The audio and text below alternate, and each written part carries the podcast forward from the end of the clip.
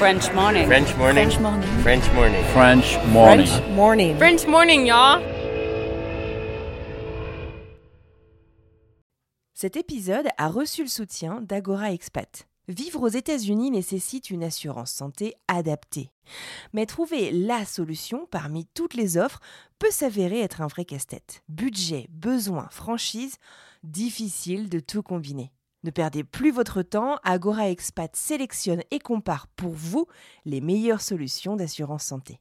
Offre personnalisée, accompagnement sur mesure, devis et conseils gratuits, Agora Expat est le courtier référent de la communauté francophone expatriée aux États-Unis. Retrouvez plus d'informations sur agoraexpat.com.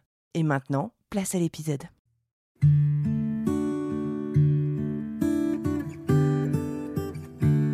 Partir faire la paix avec le Québec. C'est ce que Mélanie nous expliquait dans le premier volet de son histoire, que je vous conseille d'écouter avant de lancer celui-ci si ce n'est pas déjà fait. Dans cette seconde partie, nous allons parler de reconstruction personnelle et familiale dans un territoire un peu moins connu du Canada, le Yukon. Et moi, c'est Anne-Fleur Andrely.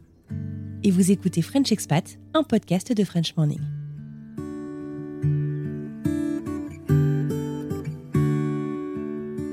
Et en fait, il y a une des, thérapeutes qui m'a dit euh, Je comprends que vous vouliez pas revenir tout de suite au Canada, mais je pense que ça serait bien de venir faire la paix avec Québec. C'est pas Québec qui vous a mis dehors, c'est vraiment ces colloques-là, en fait. Donc, ça serait bien de penser un jour à revenir faire la paix euh, à, à Québec, quoi. Et sauf que, ben, prise dans le truc, je retravaille en France parce qu'au déconfinement, moi, je pouvais pas rester à rien faire. Donc, je retravaille, je reprends mon job que j'avais avant de partir au Canada. Heureusement, ils me reprennent en intérim. Et puis, novembre 2020 arrive et le président Macron nous dit deuxième confinement. Et là, je fais, ah non, là, c'est pas possible. Je, je pourrais pas en vivre un deuxième. Heureusement, euh, le deuxième confinement était plus léger, donc il y a certaines institutions qui sont restées ouvertes. Et je leur ai dit, bah, il me faut un passeport maintenant. En fait, je dois repartir au Canada. À l'époque, pour repartir au Canada, vu que mon permis vacances-travail était encore valide, il me fallait juste une offre d'emploi. Et donc, j'ai contacté l'entreprise que j'ai quittée en mars 2020. Je leur ai dit, excusez-moi, enfin voilà, j'aimerais bien revenir. Est-ce que vous pensez que vous pouvez me reprendre? Et ils m'ont dit, bah nous oui, parce qu'on manque de main-d'œuvre, donc euh, on va te reprendre. Donc, ils m'ont fait un contrat de travail. J'ai réussi à avoir un passeport en une semaine en France. Et donc en novembre 2020, je suis repartie à Québec. J'ai pris un appartement toute seule cette fois-ci. J'ai dit les colocs c'était fini, c'était la, pre- la, première et dernière coloc de ma vie. Hein.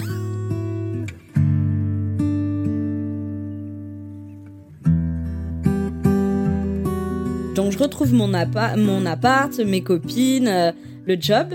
Et sauf que, ben, en fait, Québec, c'est tout petit. C'est vraiment euh, une petite bourgade hein, où je croisais mes anciennes colocs régulièrement euh, dans les rues, etc. C'était assez dur. Et en fait, quand elles ont compris que j'étais revenue, ben, celle qui était le plus autoritaire, son papa, c'est quelqu'un qui a beaucoup d'argent. Donc en fait, elle a fait passer un message par des amis en commun en disant euh, si Mel elle est revenue pour porter plainte, nous, on a reçu sa fiche on sait qu'elle les a pas payées.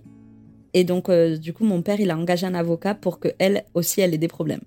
Donc euh, voilà, donc je me retrouve avec des menaces sur la tête euh, à mon retour. Donc là, je me dis, bah, en fait, ça sert à rien d'aller porter plainte parce que, au final, enfin, je, voilà, moi, j'ai pas de parents qui vont me payer des avocats, donc je vais perdre d'avance. Je me dis, bah écoute, Mel, honnêtement, ton rêve, c'était le Yukon. Ah, faut que tu fonces, en fait. Tant pis, le Québec, c'est pas ton histoire à toi, c'est pas, il y a plus d'accroche, je suis dans l'angoisse de les croiser et tout.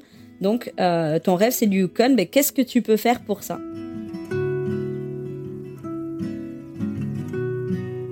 Et donc là, le Canada, il est divi- divisé en provinces et territoires. Et en fait, le territoire du Yukon, c'est un territoire qui est euh, tout au nord à l'est, donc il est collé à l'Alaska. Il avait fermé ses frontières, même aux autres territoires canadiens, pour le Covid. Donc on pouvait pas y rentrer. Ils ont peu de population, ils sont, si je me trompe pas, 42 000 et donc 25 000 à la capitale. Donc euh, vraiment, ils voulaient pas de problème avec le Covid. Ils avaient fermé. Et en fait, là, j'ai trouvé sur le site Workaway, donc qui permet de faire du, du, du woofing, euh, du volontariat, un monsieur qui disait, bah, écoutez, euh, moi j'accueille des gens, vous pouvez faire la quarantaine chez moi parce que j'habite euh, dans des bois, donc euh, Il n'y a pas de souci. Ça pourrait être flippant aussi, mais ok. oui, voilà. Sachant que c'est un homme qui, quand il t'envoie la description, dit Je n'accueille que des filles. Et t'es là, bah ouais, je vais y aller. Ah, en plus. Et toi, tu te dis Bah oui, tiens, allez. c'est ça. Et en fait, ce qui s'est passé, c'est que je mets un message sur les Français au Yukon pour euh, demander un peu comment ça se passait l'arrivée en temps de Covid. Et là, il y a une autre Française qui m'écrit, Laura, et qui me dit Ah, salut Mel, euh, bah écoute, moi aussi je dois y aller. Euh, et j'ai trouvé ça, ça, ça comme info. Et donc elle me dit Je pars de Montréal euh, fin janvier. Et euh, donc là, on prend en contact en message privé. Et je lui dis Ah, cool, enfin, tu vas faire quoi? Et elle me dit ben, Je vais chez Stéphane euh, pour faire du volontariat. Je dis bah, C'est rigolo, je vais chez Stéphane aussi en fait. On se rend compte qu'on va au même endroit. Elle, elle était dans un emploi à Montréal. Et je lui dis, bah, écoute, si tu veux, moi, en fait, le temps que je pose ma démission à mon travail, j'ai deux semaines de préavis. Donc, si tu veux, bah, viens chez moi à Québec. Et comme ça, on se prépare pour partir ensemble. Et donc là, elle monte à visiter Québec. Elle vient chez moi une semaine. Et euh, on visite ensemble et puis on part au Yukon toutes les deux chez ce monsieur où on doit rester au minimum 15 jours parce qu'on devait faire la quarantaine. Et donc nous voilà partis pour, euh, pour le Yukon. Au début, je m'étais dit, je reste un mois au Yukon et puis de toute façon, après, je rentre en France. C'est bon, le PVT, euh, ça s'est pas du tout passé comme je voulais. Euh, je rentre. De toute façon, j'aurai jamais de travail au Yukon parce qu'il faut parler en anglais. Je parle pas anglais, donc ça sert à rien. Euh, un mois au Yukon et je rentre. J'avais pris mes billets d'avion, etc. Pour rentrer en France, j'étais déterminée. Et sauf que on est arrivé au Yukon et là, gros coup de cœur. Euh, vraiment, c'est de la nature à perte de vue. Euh, voilà, donc ce monsieur, il habite près d'un lac, donc Tagish Lac. Il y a vraiment rien autour, il y a que des animaux sauvages. Donc on a vu des caribous, tous les jours on voyait des caribous, on voyait des mouses, on a même vu des lynx en se promenant juste comme ça. Enfin, c'était vraiment euh, impressionnant. Et clou du spectacle, ben, un soir, on était dehors en train de parler et on voit ben, les aurores boréales qui commencent à s'agiter dans le ciel. Et là, je me suis dit, bon, finalement, il y a peut-être quelque chose à faire ici, en fait. Il y a peut-être quelque chose euh, à tenter. Euh. Puis pareil, le froid, donc on avait du froid extrême. Hein. Là-bas, on était en moyenne à moins 30, on est descendu jusqu'à moins 46. Euh, vraiment, moi ça me dérange pas, j'adore le froid, j'adore la neige, il neigeait en pagaille. C'était vraiment euh, incroyable. En plus, on faisait pas mal d'activités, on faisait du ski de fond, on a fait de la motoneige, enfin vraiment c'était euh, très sympa. Et le woofing chez ce monsieur, c'est en fait simplement de lui tenir compagnie entre guillemets. Donc euh, c'était vraiment, on s'occupait un peu de la maison, on allait couper du bois dans la forêt pour se chauffer parce que il vit sans eau et sans électricité. Le Yukon de base vraiment euh, qui vit à l'ancienne et euh, mais c'était une expérience extraordinaire vraiment. Et je me suis dit bon avant de repartir en France je vais voir si je peux pas travailler avec des chiens de traîneau parce que bah, à la base moi j'aime beaucoup ça quand même à savoir qu'au Yukon il y a une célèbre course de chiens de traîneau qui s'appelle la Yukon Quest elle fait plus de 1000 miles et elle part du Yukon pour arriver en Alaska donc à Fairbanks et euh, d'une année sur l'autre, en fait, ils inversent le, point de départ. Et le point de départ, euh, donc, euh, allait être à Whitehorse. Et je me dis, ben, je vais mettre un message si je peux pas être le handler de quelqu'un qui va faire la course, ça peut être une super expérience. donc là, on est en février 2021. Et il y a quelqu'un qui m'écrit, une, une Yukonaise, et qui me dit, écoute, moi, je fais pas la course, par contre, je cherche un handler et euh, si tu viens à la maison, euh, nous, on a besoin au moins pour un mois. C'est euh, vraiment, moi, j'ai des chiens, mais c'est vraiment à titre personnel. Je fais pas de courses. C'est juste pour mon plaisir et j'ai 30 chiens.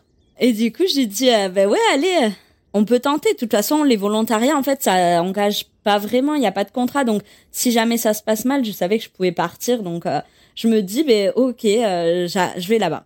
Et donc j'arrive euh, chez cette, dame qui a 35 ans, donc elle a juste 2-3 euh, ans de plus que moi. Donc elle est maman de trois enfants, elle a son mari, et donc euh, en fait ils habitent à 45 minutes de Whitehorse dans une espèce de grosse maison, un, chalet en bois magnifique sur deux étages, la, maison typique qu'on s'attend à trouver dans une forêt. Et il y a les chiens de traîneau et plus il y a d'autres chiens à l'intérieur de la maison.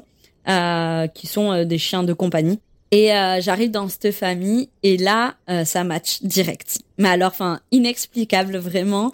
Un coup de cœur pour cette famille et c'est vraiment réciproque. mon job chez eux, c'était vraiment normalement que de m'occuper des chiens. Sauf qu'en fait, je me prends euh, ben, vraiment d'affection pour les enfants. Donc je joue avec les enfants, euh, je vraiment je fais partie de la vie de famille et je sens que je fais partie de cette famille. Euh, ils commencent à m'offrir des cadeaux, enfin vraiment un gros feeling avec cette famille. Il y a certains soirs, on a un des enfants qui fait du hockey et ces entraînements de hockey, ils sont un peu tard, ils sont de 20h30 à 22h. Et je dis aux parents, écoutez, honnêtement, moi je m'occupe de faire le repas, ça me dérange pas.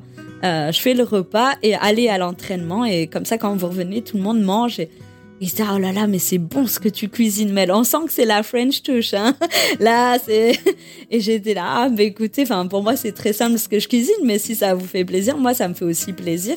Et là le mari me dit euh, bah Mel euh, tu as un truc de prévu cet été? Je suis ah oui oui moi je rentre en France hein, c'est sûr je rentre en France. Il me dit ah c'est dommage parce que euh, là où je travaille, euh, on cherche quelqu'un pour faire de la cuisine pendant l'été. Il me dit c'est au camp. Alors pour moi quand quand on me dit je vais travailler au camp, je vais travailler au camp de vacances. Enfin, je me suis dit ils ont peut-être un camp de canoë kayak ou un camp avec des enfants. Et je lui dis bah écoute oui je sais pas. Et là il me dit ben le salaire c'est six et moi je comprends pas je croyais qu'il m'avait dit 600. Et je là, je vais pas me déplacer pour 600 dollars. Enfin, franchement, c'est pas cher payé l'histoire.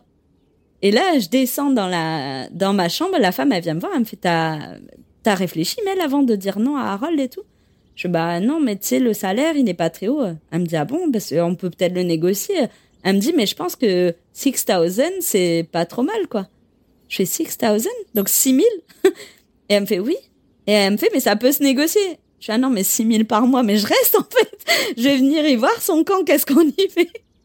Et en fait, il s'avère que euh, son mari travaille dans une mine d'or, que c'est son père qui est propriétaire de la mine d'or. Et en fait, il me dit, ben, tu vas commencer euh, au mois d'avril, il me dit, et euh, tu seras euh, seconde cuisine, en fait, sur la mine d'or. Et il me dit, de toute façon, tu tentes. c'est pareil, hein, si, jamais tu veux pas rester parce que ça te plaît pas, euh, tu peux repartir, on ne te dira rien. Et moi, je disais, mais j'ai pas envie que ça brise la confiance qu'on a. Parce que je sais que vous allez compter sur moi. Donc, euh, vraiment, moi, je vous aime beaucoup et j'ai pas envie de vous décevoir. Il me dit, mais non, t'inquiète.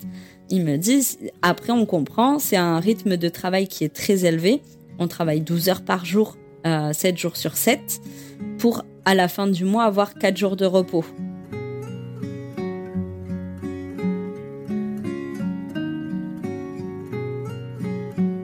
Et donc me voilà partie euh, le 16 avril avec mon baluchon. Et euh, je pars dans cette mine d'or perdue au fin fond du Yukon. Et j'arrive et personne parle français là-bas. et donc moi je dois me débrouiller. Et il y a mais rien hein, quand je dis il y a rien, c'est-à-dire que la première ville elle est à 3 heures de voiture, enfin il y a rien du tout autour de nous. On est vraiment isolé. RMC découverte, c'est ça, hein, vraiment. Il y a rien. Les hommes, c'est tous euh, des barbus qui sont euh, avec leur bleu de travail. Enfin, vraiment, voilà.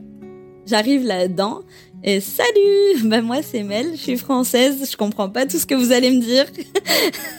et, euh, et en fait ben, du coup, ça s'est, enchaîné et enchaîné. Et les mois, ils ont été extraordinaires. Euh, il y a eu une belle entente avec tout le monde. Euh, le salaire, finalement, ils m'ont augmenté. En moyenne, après, j'étais, tombée à 5000 euros par mois. Donc, c'était fou, en fait, de se dire d'avoir cette opportunité-là de travail, parce qu'en France, pour avoir ce salaire-là, mais du coup, ça a permis vraiment, moi, voilà, de, de me refaire une santé au niveau de l'argent. Enfin, j'ai pu mettre beaucoup de côté et surtout l'expérience extraordinaire d'aller visiter une mine d'or. J'ai vu comment les gars, enfin, les gars, ils travaillaient. Puis j'étais avec eux, je me suis fait des amis. Enfin, euh, plus après, ben, on est quand même au Yukon. Donc, euh, ça veut dire que l'été, il n'y a pas de nuit. Donc, soleil de minuit, etc. Enfin, c'était les aurores boréales euh, dès que la nuit, elle est revenue. Enfin, c'était extraordinaire et en plus j'ai la chance j'ai un le patron il est génial il est super sympa et euh, vu que moi j'étais française il me cédait un peu tout euh, donc euh, je lui disais par exemple pour le 14 juillet j'aimerais bien faire une journée française alors j'ai pensé pour l'entrée j'aimerais bien faire une soupe de champagne et après, je vous ferai un poulet basquez. Et, euh, et je dis, mais pour le champagne, tu peux acheter du crément de Bourgogne. Euh, c'est comme du champagne, mais cheap en fait. C'est juste que ça s'appelle pas champagne. Il me regarde, il me dit, pourquoi tu veux que j'achète du cheap, Mel? Je vais t'acheter du champagne. Et donc là, il s'est ramené avec une caisse de six bouteilles de champagne pour que je fasse la soupe de champagne euh, à tout le monde. Donc euh, on a donc on a fêté le 14 juillet euh, là-bas.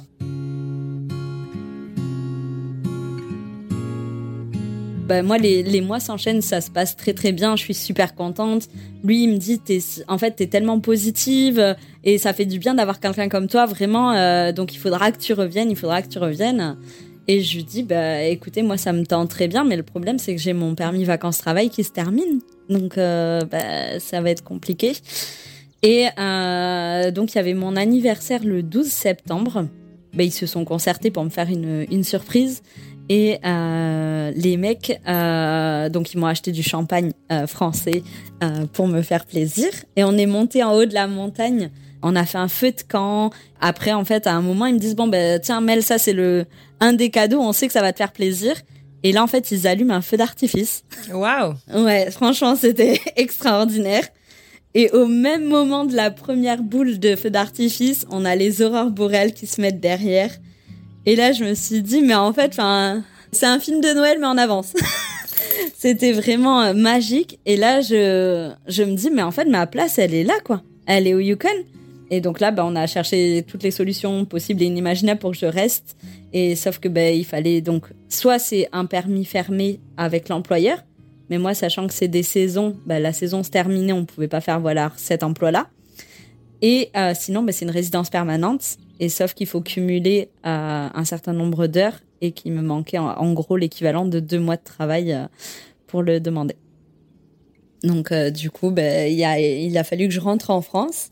Et en fait, quand je suis rentrée en France, euh, la famille euh, chez qui j'étais, qui m'ont fait venir à la mine, ils avaient une chienne qui m'avait laissée pour l'été à May, euh, qui a un croisé labrador. Et euh, quand j'ai dû partir, je leur dis ah, est-ce que je pourrais l'adopter? Parce que quand même, ça fait cinq mois que je suis avec elle. Et ils me disent ah non, tu sais, ça va être difficile d'expliquer aux enfants que la chienne elle part. Je bon, ben d'accord. Mais si jamais un jour vous devez la donner, vous me contactez. Hein, c'est moi la prioritaire. Ils me font oui, oui, en rigolant.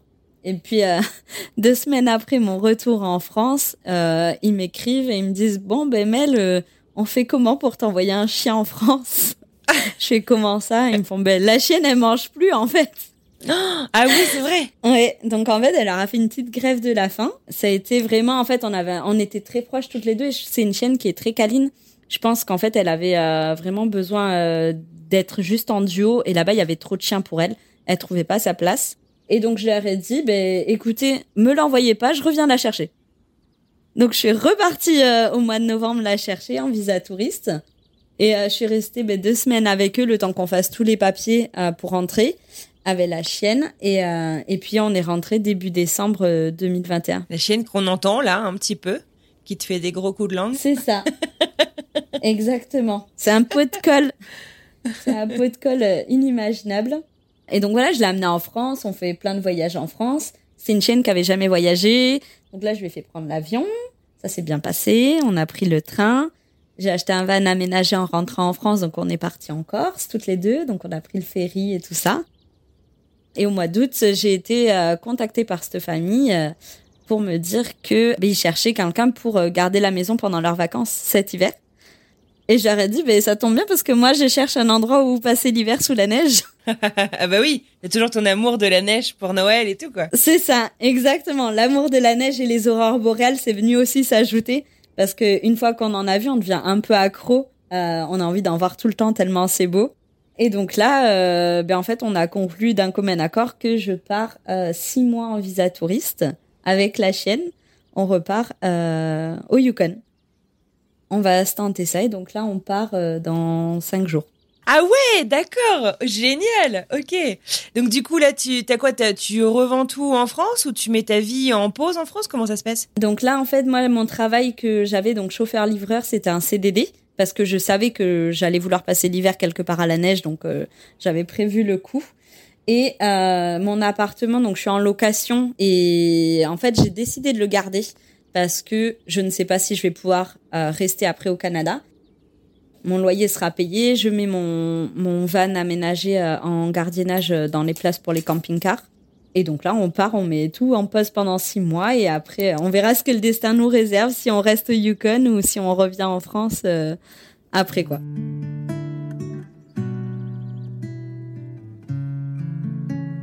Si tu avais une baguette magique, ce serait où la suite de l'aventure pour toi? Ce serait quoi? Moi, je me verrais bien rester entre 3 et 5 ans au Canada. Ben, je sais que j'aimerais bien retravailler à la mine d'or parce que déjà pour l'expérience personnelle, euh, c'était incroyable. Et euh, aussi, ben, après, on va pas se mentir pour le côté financier, pour pouvoir économiser beaucoup. Et euh, au-delà du de l'amour que j'ai pour le Canada, j'aime beaucoup les États-Unis aussi. Et donc, le but, ça serait de travailler peut-être voilà trois ans à la mine les étés. Et avec l'argent que j'aurais euh, empoché, ben, acheter un van au Canada et faire le tour du Canada et des États-Unis par intermittence, en visa touriste, trois mois aux États-Unis, six mois au Canada. Donc euh, voilà, ça, ça serait vraiment le, le rêve idéal. Mais après, euh, voilà, ce qui me fait pas peur, c'est que si jamais euh, j'arrive pas à avoir les, les papiers de travail pour le Canada, euh, je pourrais revenir ici. Je récupère, j'ai mon appart qui m'attend, j'ai mon, mon, van. Tu repars pas de zéro. Voilà, je repars pas de zéro. j'ai mon job qui me reprend aussi. Donc vraiment, je prends aucun risque à partir. Juste, ça sera du kiff et du plaisir. Et ça, c'est le plus important. Et toujours avec ta chienne, du coup. Et toujours, voilà, maintenant, avec la petite canadienne qui ne parle qu'anglais. Donc, ça fait très pompeux en France hein, quand euh, je croise des gens dans la rue et que je parle en anglais à ma chaîne. Mais come on Les gens ils me regardent, qu'est-ce qu'elle a celle-là? Donc, c'est assez marrant, mais c'est une belle aventure. Bah ouais, ça, donc d'une aventure qui était quand même pas très très bien euh, engagée euh, en 2019, en 2020, euh, ça s'est super mal passé. Finalement, ton amour du Canada est intact. Tu restes même pas fâché avec le Québec, même si voilà, ça a été difficile au début.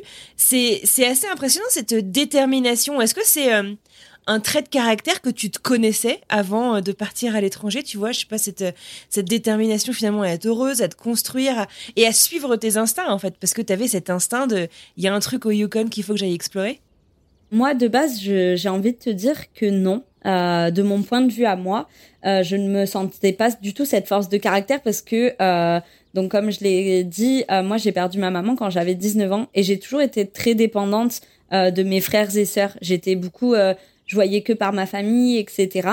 Et j'avais toujours besoin de leur approbation. Euh, moi, ce qui a vraiment changé la donne, ça a été le fait euh, quand il y a les histoires de confinement. Moi, je vraiment très mal vécu. Et en fait, je me suis dit, je peux pas. En fait, je si je continue, si je fais un deuxième confinement en France, vraiment, je vais je vais sombrer en fait. Et je me suis dit, bah, tu peux pas te laisser sombrer. Et donc, tant au Canada, au pire, euh, ça peut pas être euh, encore mal, plus mal que ce que tu viens de vivre. Donc euh, après, mes amis te diront, nous on savait que de toute façon tu avais cette force de caractère, parce que voilà, quand t'as eu le décès de ta maman, t'as rebondi, enfin, tu t'es pas laissé abattre, etc. Mais vraiment, voilà. Alors moi j'aime à dire qu'il y avait euh, le Yukon Call et que vraiment depuis toujours j'ai senti qu'il fallait que je parte là-bas. Il y avait quelque chose et euh, voilà, enfin moi j'aime beaucoup euh, la spiritualité et euh, je suis persuadée qu'il y avait quelque chose qui m'attendait et que ce qui s'est passé au Québec, c'était un petit coup de pied derrière pour me dire, eh, la francophonie c'est bien, mais bouge-toi les fesses, va là-bas et va voir ce qui se passe. Il y a quelque chose de beau qui t'attend, quoi. si tu avais euh, un petit conseil, un petit truc que tu te pouvais te, te chuchoter, euh, chuchoter à l'oreille de la Mélanie de 2019, ce serait quoi? Moi, je pense que je lui dirais euh, fais-toi confiance, fais confiance en la vie, euh, parce qu'au final, c'est c'est déjà un peu écrit ce qui t'attend. Et euh, voilà, fais confiance à ton instinct, parce que lui, il sait mieux que toi. Il écoute pas tes peurs, il écoute pas le cerveau qui se pose des questions. Donc euh, vraiment, euh, et crois en tes rêves. Euh, ils se réaliseront si tu te donnes la force de les réaliser, ils vont se réaliser. Après, je sais pas si j'irai directement au Yukon ou pas, parce que je me dis je devais travailler dans un hôtel, avec la pandémie ça a fermé, Donc je me dis, c'était peut-être pas si mal que je sois à Québec parce que pour rentrer en France, ça a été plus facile. Euh, c'était vraiment direct. Donc euh, vraiment, je pense que je referai pareil. Peut-être que je prendrai juste pas une coloc. et puis je me dis, voilà, enfin, de toute façon, euh, la vie, elle te réserve des belles surprises. Donc crois, crois en toi, crois en la vie et ça, ça va le faire.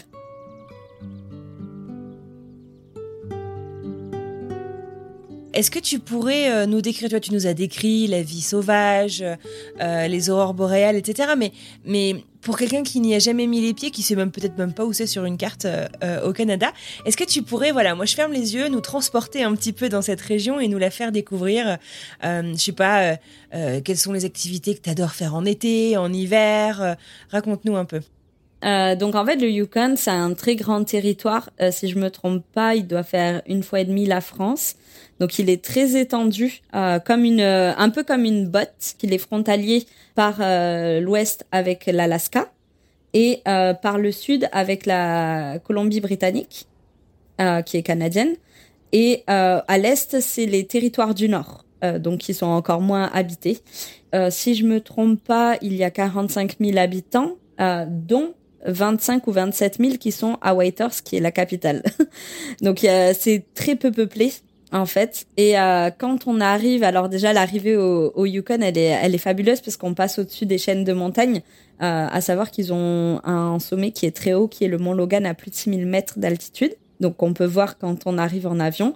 Et euh, leur aéroport est tout petit. Donc on arrive, on est directement sur le tarmac, on descend sur le tarmac et euh, on va après dans la petite salle euh, où on récupère les bagages. Il y a qu'un, une file pour les bagages. et, et quand on sort, en fait, il y a un immense parking et on a après quelques chaînes d'hôtels. Et on est à 10 minutes à peu près en voiture du centre-ville. Et le centre-ville, euh, c'est rigolo, il faut imaginer ça vraiment à l'ancienne, donc avec des bâtiments euh, assez bas, il euh, n'y a pas du tout de building. Euh, c'est assez bas et euh, c'est vraiment en bois. les rues, elles sont toutes perpendiculaires. Il n'y a pas grand-chose. En fait, le, le plus gros magasin, c'est un Walmart. Il y a un McDonald's quand même, mais il n'y a pas beaucoup de choses là-bas. Les gens font beaucoup par eux-mêmes. donc il y a quelques commerces, mais sans plus. C'est vraiment, euh, moi, ça m'a beaucoup étonné de me dire euh, comment ils font pour se fournir en fait, parce que c'est pareil, les magasins de vêtements, il y en a pas tant. Je pense qu'il y en a peut-être trois ou quatre dans le centre-ville, sachant qu'on est dans la capitale. Après, il y a quelques petits commerces par-ci par-là, mais vraiment, il n'y a pas grand-chose. Il y a vraiment le centre-ville où il n'y a pas d'habitation. Il y a des quartiers euh, aux alentours, donc il y a Riverside qui est le plus proche, qui est vraiment à 10 minutes à pied de la ville. Euh, après, il y a un hôpital. Il y a quand même un grand hôpital euh, à Whitehorse. Après ça, euh, ben ouais, il y a au moins 30, 40 minutes de, de route pour aller dans les, dans les quartiers d'habitation. Et la plupart des gens, en fait, au-delà des quartiers résidentiels qui sont un peu dispersés, les gens vivent beaucoup dans des grosses propriétés au milieu de nulle part. Donc c'est pour ça que c'est un peu la terre des mushers parce qu'ils ont de l'espace pour les chiens plus ben, toutes les pistes des forêts euh, où ils peuvent s'entraîner, il y a beaucoup de montagnes. C'est vraiment un, territoire qui est cool pour l'été parce qu'il y a des grandes rivières, donc on fait beaucoup de canoë, euh, on peut faire du vélo. Ben, ils font beaucoup la fête euh, quand même. Je crois qu'il y a quand même beaucoup de bars dans Whitehorse pour le peu de commerce qu'il y a. Il y a quand même beaucoup de bars. donc ça, c'est vraiment la, la capitale. À côté de ça, il y a un territoire où, enfin, il y a une zone où il y a Tagish Lake, il y a Marsh Lake et Carcross. Donc ça, c'est vraiment Carcross, c'est un peu euh, le sanctuaire des autochtones. Euh, ils ont les, les buildings sont peints euh, par les autochtones. Il y a vraiment un centre de conservation, etc. Donc euh, c'est vraiment impressionnant à voir au début. Carcross, ils ont aussi euh, le plus petit désert de sable au monde. donc en fait, il y a un tout petit désert de sable et euh, sur lequel donc on peut euh, voilà aller euh, monter la dune de sable l'été ou faire de la luge pendant l'hiver. Donc c'est super cool. La deuxième ville que je connais beaucoup, c'est Dawson City, qui est une ville qui a 8 heures en voiture au nord de Whitehorse. Ben en fait, Dawson City est connue pour la ruée vers l'or quand on y arrive, c'est vraiment le Far West. C'est-à-dire que c'est des bâtiments en bois comme à l'époque. Il n'y a pas de trottoir, c'est des planches en bois qui font les, les trottoirs. Et euh, il y a deux General Food pour le pour acheter l'alimentaire. Il y a un magasin de vêtements il y a un coiffeur, après il y a, euh, ben pareil, il y a quatre bars. Et ils ont un bar où il y a des, du French Cancan qui est dansé avec un petit casino où il y a 10 machines. Enfin, vraiment, c'est tellement cliché, mais euh, c'est extraordinaire à voir. Enfin, je suis amoureuse de Dawson. Enfin, vraiment, euh, j'ai eu la chance euh, d'y aller en 2021, donc les frontières étaient fermées. Ça veut dire que il y avait pas beaucoup de touristes. donc c'était très agréable d'y être. Euh, après, de la part des Yukon, il me disait que Dawson l'été, c'est un peu euh, envahi de touristes. Euh, il y a beaucoup de, de gens en camping-car ou euh, des gens qui posent des tentes tout le long de la Yukon River. Et du coup, c'est un peu difficile de vivre en centre-ville pendant l'été. Mais par contre, voilà, pendant la, la, pandémie et l'hiver, c'est vraiment très peu peuplé. En hiver, ils sont 1500 habitants à Dawson. Donc il y a vraiment personne. Euh, il y a quelques hôtels. Et la particularité de Dawson, c'est qu'elle est découpée en deux parties euh, ben, par la Yukon River justement. Et donc il y a Dawson, euh, la ville, et il y a West Dawson. Et en fait, West Dawson, c'est des gens qui ne sont pas reliés au réseau d'électricité et d'eau. Donc ils vivent vraiment en autonomie. Et euh, vu qu'il y a la rivière, en fait, au printemps et à l'automne, pendant deux mois, ils sont bloqués chez eux. C'est-à-dire qu'ils peuvent pas traverser. Donc en fait, ils doivent avoir des réserves euh, alimentaires, etc. chez eux, donc bien prévoir, parce que du coup, euh, ben, en automne, il faut attendre que la rivière gèle pour pouvoir que le pont de glace se fasse pour que les voitures puissent passer. Et l'été, qu'elle dégèle pendant deux mois aussi pour qu'on puisse mettre en place la navette en bateau. Donc c'est incroyable. Enfin vraiment pour des gens qui vivent dans des villes civilisées, c'est juste impensable que, que tout ça, ça se passe, quoi. Est-ce qu'il y a une spécialité euh, alimentaire dans le Yukon? Est-ce qu'il y a un truc euh, à surtout pas euh, manquer, qu'il faut absolument goûter? Eux, ils mangent beaucoup de saumon, mais la spécialité, alors c'est pas à manger, hein, justement, il faut vraiment pas le manger. ils ont le cocktail sourdough. et en fait, c'est à Dawson, dans un, en fait, dans un bar ils ont euh, récolté des dons de orteils qui humains qui sont morts en fait. Enfin. Et en fait, c'est par le froid parce qu'il y a tous les, il fait tellement froid qu'il y a tous les hivers, il y a des gens qui se font ah, amputer les doigts de pied. Et du coup, il est, il, il est, il les récupère. Euh, enfin, il demande de faire des dons. Et en fait, on va dans un bar. Et il y a une table pour deux personnes. Et en face de nous, il y a un monsieur qui est déguisé en capitaine de bateau. Je ne sais pas pourquoi. Il est déguisé comme ça. Et donc avec son orteil mortifié devant lui, oh. qui explique les règles en fait que euh, il y a le cocktail euh, que tu payes en plus assez cher hein, quand même pour un peu de bourbon, c'est 16 dollars je crois. Et il met l'orteil ah dedans et il faut le boire et toucher l'orteil avec ses lèvres, mais il faut surtout pas le manger en fait. Et t'as goûté? Moi non, j'ai pas, j'ai pas pu. Vraiment, ça me, mais ça m'horripile. Je me dis, enfin, c'est des vrais doigts pieds qui sont morts en fait. c'est pas possible de. enfin déjà que je suis pas fan des pieds, mais alors des doigts de pied morts qui sont tout. Enfin, il est vraiment marron. Vraiment, ah. allez voir sur YouTube, ah. c'est le cocktail euh, sourdough et c'est c'est quelque chose quoi c'est vraiment ignoble, euh, mais franchement, c'est c'est le truc le plus connu. Pourquoi les gens euh, y vont et euh, après bah la la recherche de l'or. Après voilà, ils ont les salmon candy, mais c'est des bonbons de saumon. je pense qu'on peut en retrouver voilà en Alaska ou quoi que ce soit, mais ouais. Mélanie, merci beaucoup, beaucoup euh, pour cette discussion. C'était super intéressant. Bravo pour euh, euh, ben voilà ta, réinvention de ton histoire canadienne. Euh, parce que euh, voilà, tu aurais pu partir en étant archi dégoûté et, euh, et ne jamais vouloir y remettre les pieds. Donc franchement, bien joué. En tout cas, moi, je voulais aussi beaucoup te remercier parce que ben, tu m'as accompagné déjà au Yukon quand je faisais le ménage dans les. Ça faisait partie du boulot de faire le ménage des, des locaux et j'écoutais déjà les French Morning et, et ah, vraiment, enfin, le French Expat, ça a été, ça a été vraiment la révélation parce qu'en fait, j'ai écouté les. Mais je pense que ça a été aussi ça qui a été une force de d'écouter les, les histoires des autres et de se dire, bah, il y en a plein qui ont rebondi. Et je me rappelle d'un épisode qui m'avait marqué, c'était euh, une dame qui euh, euh, s'expatrier avec sa famille à New York pendant la pandémie pour ouvrir un bar à pétanque. Ah, Alexandra? Ouais, et, euh, et, ça m'avait marqué. J'étais là, mais c'est extraordinaire parce qu'après, elle avait parlé ben, de tous les faits euh, de solidarité avec les commerçants voisins, etc. Et j'étais là, mais c'est génial. Et vraiment, cet épisode, il m'a beaucoup marqué parce que j'étais là-bas et je me disais, en fait, il faut croire en ses rêves et se dire que c'est possible. Il faut juste s'en donner les moyens et pas... Juste baisser les bras parce qu'il y a des, des, des, mésaventures qui se présentent à nous. Donc euh, voilà. Et puis après, ben, là, avec le, l'emploi de chauffeur-livreur, j'ai pu écouter tous les épisodes. Euh, ça a été vraiment euh, des belles découvertes.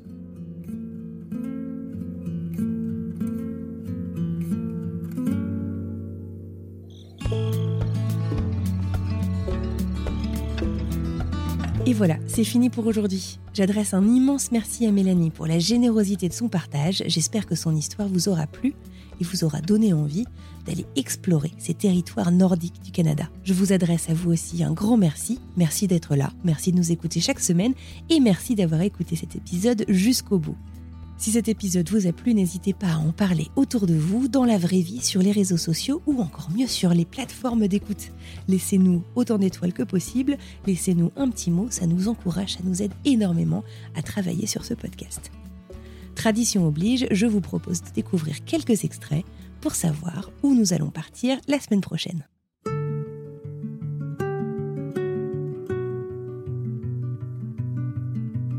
C'était assez rigolo. Euh, j'ai appelé l'EDF et euh, je crois que les, les expressions go ahead, go ahead, awesome, j'ai voulu un peu les, les ressortir. Donc j'étais là, ah, mais c'est super, c'est super, incroyable. Et euh, mon mari se foutait de, ma, de moi derrière. Hein. Des fois, tu sais, aux États-Unis, oh, mais les Américains, ils en font des tonnes, ils sont toujours oui, mais contents, c'est pas possible. En fait. Mais c'est vachement agréable, c'est clair. Et quand tu reviens ici, moi je, je reviens jamais pour m'installer, tu vois, mais tu reviens ici, t'es quand même positif, t'es souriant, es... mais les gens ils restent te regarder, genre, mais arrête d'être content. Enfin, c'est comme, oui, comme si un reproche. c'est étonnant, hein franchement. C'est... Ah oui, puis euh, c'est, c'est ouais, bah là, la, la, dame au téléphone, tu sentais que je lui avais fait sa journée, quoi. Hein. Ah, ça lui a fait plaisir, elle était ah réceptive quand même. C'était super. Elle était, ah, mais c'est agréable de vous parler. ah, écoutez, excusez-moi, je viens avec ma bonne humeur américaine. Là, pour le moment, en fait, j'ai l'impression de vivre de toute façon une expatriation où je comprends la langue, mm-hmm. mais je comprends plus les codes.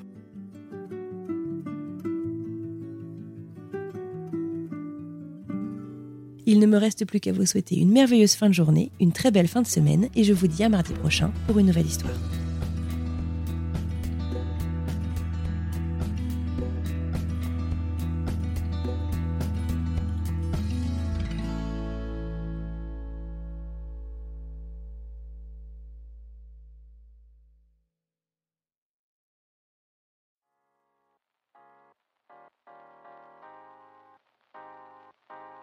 Vous venez d'écouter un podcast réalisé par moi-même, Anne-Fleur Andrely, mixé et habillé par Alice Krief et produit par French Morning. French Expat n'est pas le seul podcast de French Morning. Pour retrouver tous les podcasts du groupe, rendez-vous sur frenchmorning.com slash podcast. À bientôt!